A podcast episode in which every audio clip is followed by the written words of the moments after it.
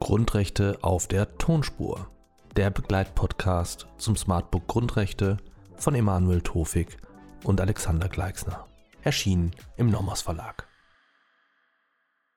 Meine sehr verehrten Damen und Herren, herzlich willkommen zum nächsten Blended Learning Video. Jetzt mit dem Thema Justizgrundrechte.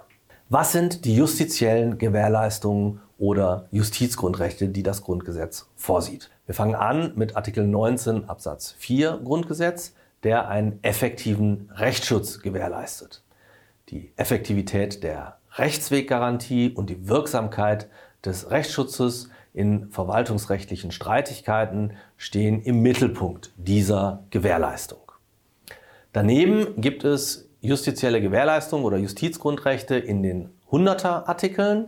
Wir beginnen mit Artikel 101 Grundgesetz, das Recht auf den gesetzlichen Richter, sowie mit Artikel 103 Absatz 1 Grundgesetz, das Recht auf rechtliches Gehör. Hier handelt es sich um Vorschriften, um Gewährleistungen, die die allgemeine Ausgestaltung des Verfahrens betreffen. Schließlich kennen wir in Artikel 103 Absatz 2 Grundgesetz und Artikel 103 Absatz 3 Grundgesetz zwei Justizgrundrechte, einmal nulla pöne sine lege und einmal nebis in idem, die den Schutz der Rechtssicherheit speziell im Strafrecht in den Blick nehmen. Darüber hinaus gibt es sogenannte sonstige justizielle Gewährleistungen. Dazu zählt das Rechtsstaatsprinzip mit dem allgemeinen Justizgewährungsanspruch, mit dem Rückwirkungsverbot und mit dem Fair Trial Grundsatz. Ferner haben auch viele Grundrechte eine Verfahrensdimension. Sie gewährleisten damit Verfahrensrechte und wirken sich auf staatliche Verfahren aus. Wir kommen zur allgemeinen Rechtsschutzgarantie, Artikel 19 Absatz 4 Satz 1 Grundgesetz. Wen umfasst der persönliche Schutzbereich der Rechtsschutzgarantie? Das Grundrecht ist ein Jedermann-Grundrecht. Es sind also alle natürlichen Personen umfasst und über Artikel 19 Absatz 3 Grundgesetz auch juristische Personen des Privatrechts. Die Rechtsschutzgarantie ist wesensmäßig auf juristische Personen anwendbar. In diesem Fall, so das Bundesverfassungsgericht, ist sie sogar anwendbar auf juristische Personen des öffentlichen Rechts, soweit sie Träger materieller Grundrechte sind, so etwa die Rundfunkanstalten gemäß Artikel 5 Absatz 1 Satz 2 Variante 2 Grundgesetz, so das Bundesverfassungsgericht in seiner Entscheidung aus dem Jahr 2003 zu Telefonverbindungsdaten von Journalisten. Was umfasst die Rechtsschutzgarantie in sachlicher Hinsicht? Zunächst einmal möchte ich eine kleine terminologische Finesse hier anmerken. Bei den Justizgrundrechten sprechen wir nicht vom Schutzbereich, vom sachlichen Schutzbereich, sondern vom Gewährleistungsgehalt. Was also ist der Gewährleistungsgehalt der Rechtsschutzgarantie? Der Gewährleistungsgehalt liegt in der Eröffnung des Rechtsweges, wie wir schon dem Wortlaut des Artikel 19 Absatz 4 Satz 1 Grundgesetz entnehmen können. Es geht hier um den Zugang zu den staatlichen Gerichten bei einer möglichen Rechtsverletzung. Hier ist eine Ausgestaltung durch den Gesetzgeber erforderlich, etwa zur Errichtung von staatlichen Gerichten und Verfahrensordnungen. Damit ist auch Artikel 19 Absatz 4 Satz 1 Grundgesetz ein sogenanntes normgeprägtes Grundrecht. Darüber hinaus wird vom Gewährleistungsgehalt umfasst der Grundsatz der Effektivität des Rechtsschutzes. Das bedeutet, die Rechtsweggarantie muss effektiv sein. Es genügt nicht, allein theoretisch Zugang zu Gerichten zu haben, wie der Wortlaut vielleicht implizieren würde. Der Rechtsweg muss tatsächlich gangbar sein. Insbesondere darf damit kein übermäßiges Kostenrisiko verbunden sein. Daraus folgt die Pflicht für den Gesetzgeber zur Gewährung von Prozesskostenhilfe in bestimmten Fällen. Das ist also ein verfassungsrechtlich verbürgter Anspruch. Insofern stellt Artikel 19 Absatz 4 Satz 1 Grundgesetz auch ein Leistungsrecht dar. Neben der Effektivität der Rechtsweggarantie muss der Rechtsschutz auch wirksam sein, wird vom Gewährleistungsgehalt auch umfasst, die Garantie der Wirksamkeit des Rechtsschutzes. Das bedeutet insbesondere, dass die Judikative nicht an die anderen Gewalten gebunden sein darf. Das ermöglicht den Gerichten die umfassende Nachprüfung etwa des Verwaltungshandelns. Die Verwaltung selbst ist über Artikel 1 Absatz 3 Grundgesetz an die Schutzwirkung des Artikel 19 Absatz 4 Grundgesetz gebunden. Problematisch sind in diesem Zusammenhang, und das wird im Verwaltungsrecht dann genauer behandelt, gerichtlich nicht überprüfbare Beurteilungsspielräume der Verwaltung. Der Rechtsschutz muss selbst wirksam sein, das heißt, es muss eine ähm, angemessene Verfahrensdauer geben. Rechtsschutz muss innerhalb angemessener Frist äh, erreichbar sein und das beinhaltet auch die Möglichkeit eines einstweiligen Rechtsschutzes, um einem Rechtsverlust vorzubeugen. Also auch das muss der Staat gewährleisten, dass es einen einstweiligen Rechtsschutz gibt. Voraussetzung für die Gewährleistung der Rechtsschutzgarantie ist eine Rechtsverletzung, wie sich aus dem Wortlaut in seinen Rechten verletzt ergibt. Das für sich begründet, allerdings noch keine eigenen über den Rechtsschutz hinausgehenden Rechte. Gemeint ist vielmehr hier, dass der Betroffene die Verletzung in subjektiven öffentlichen Rechten oder in privaten Rechten geltend machen muss. Ob dies der Fall ist, wird nach der sogenannten Schutznormtheorie ermittelt.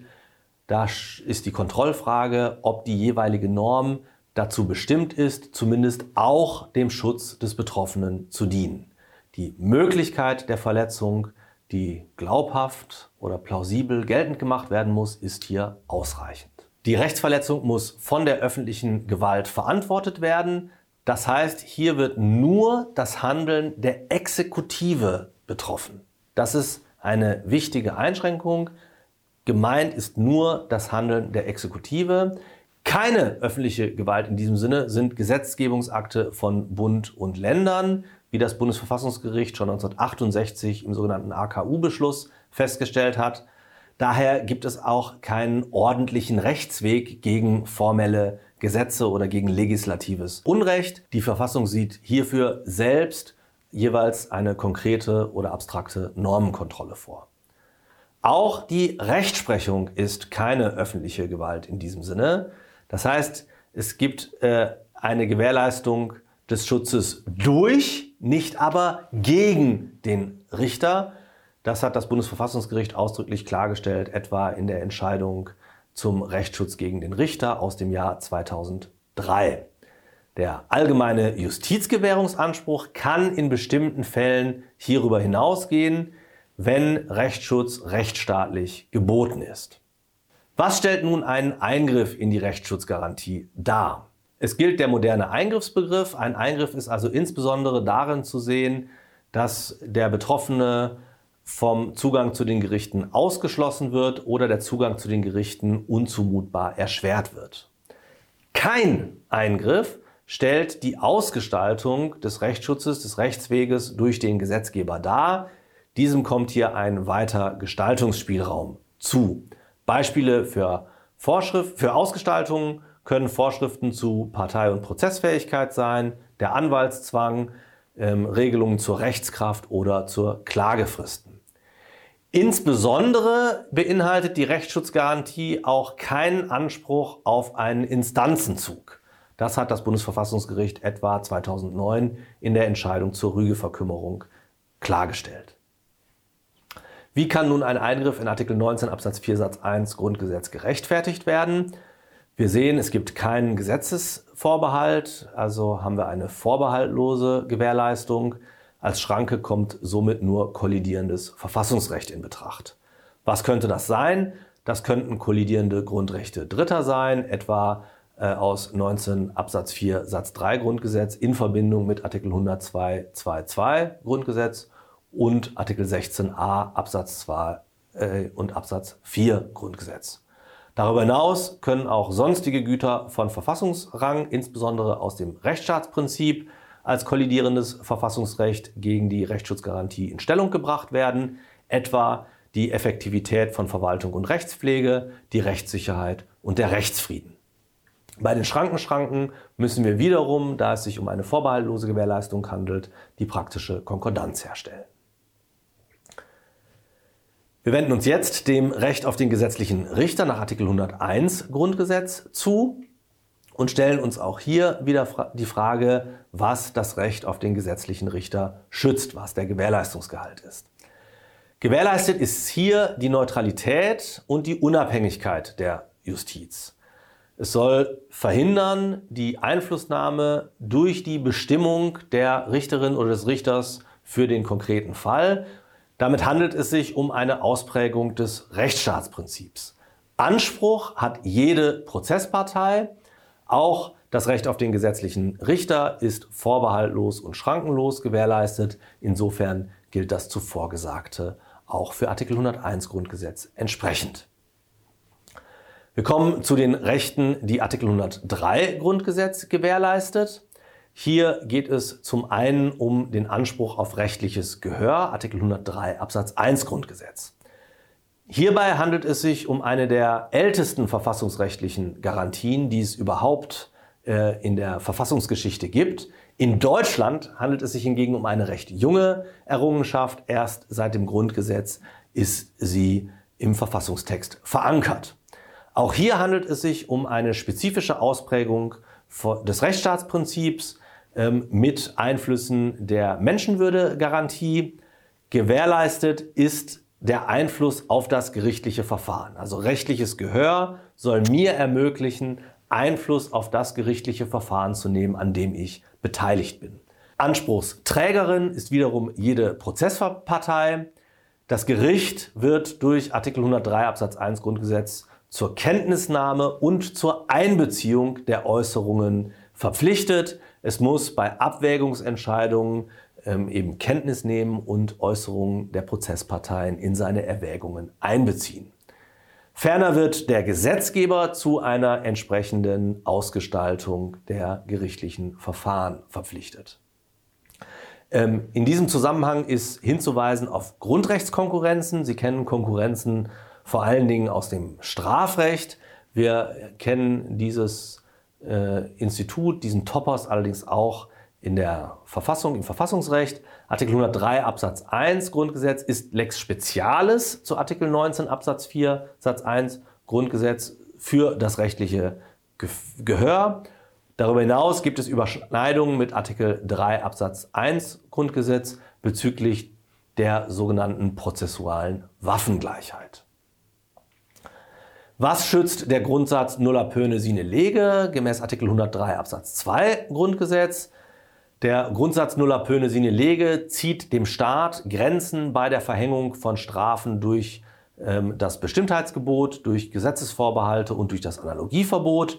Es enthält ein absolutes Rückwirkungsverbot für das Strafrecht und vom Schutzbereich wird jeder Mann umfasst. Es handelt sich um ein Jedermann-Grundrecht. Juristische Personen werden erfasst, soweit Strafsanktionen in Betracht kommen. Für das Strafrecht ähm, gibt es einen Gesetzesvorbehalt, der Paragraph 1 StGB gleichsam Verfassungskraft verleiht. Dieser gilt sowohl im Kriminalstrafrecht, aber auch im Ordnungswidrigkeiten, Disziplinar- und Standesrecht. Was ist ein Eingriff in diesen Nullapöne-Grundsatz? Ein Eingriff wäre insbesondere die Ausdehnung von Tatbestandsmerkmalen bei der Rechtsanwendung durch die Gerichte. Einen solchen Fall hatte das Bundesverfassungsgericht in seiner Entscheidung zu den Sitzblockaden aus dem Jahre 1995 zu entscheiden. Jeder Eingriff stellt hier eine Verletzung dar. Eine Rechtfertigung ist nicht möglich.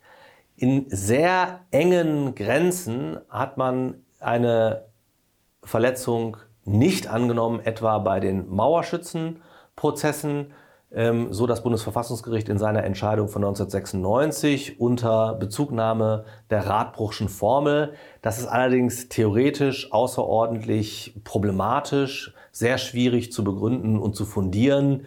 Ähm, insofern muss man hier sehen, dass es sich doch um eine Ausnahme in der Rechtsprechung handelt. Wir kommen abschließend zum Grundsatz nebis in idem aus Artikel 103 Absatz 3 Grundgesetz. Das ist das Verbot der Doppelbestrafung. Hierdurch soll Rechtssicherheit zu Lasten materieller Gerechtigkeit verwirklicht werden. Der Grundsatz ist beschränkt auf das Kriminalstrafrecht, also gilt beispielsweise nicht im Ordnungswidrigkeitenrecht. Eine Wiederaufnahme zugunsten des Angeklagten stellt hingegen keinen Eingriff dar. Soweit, meine sehr verehrten Damen und Herren, zu den Justizgrundrechten. Ich bedanke mich wie immer für Ihre Aufmerksamkeit.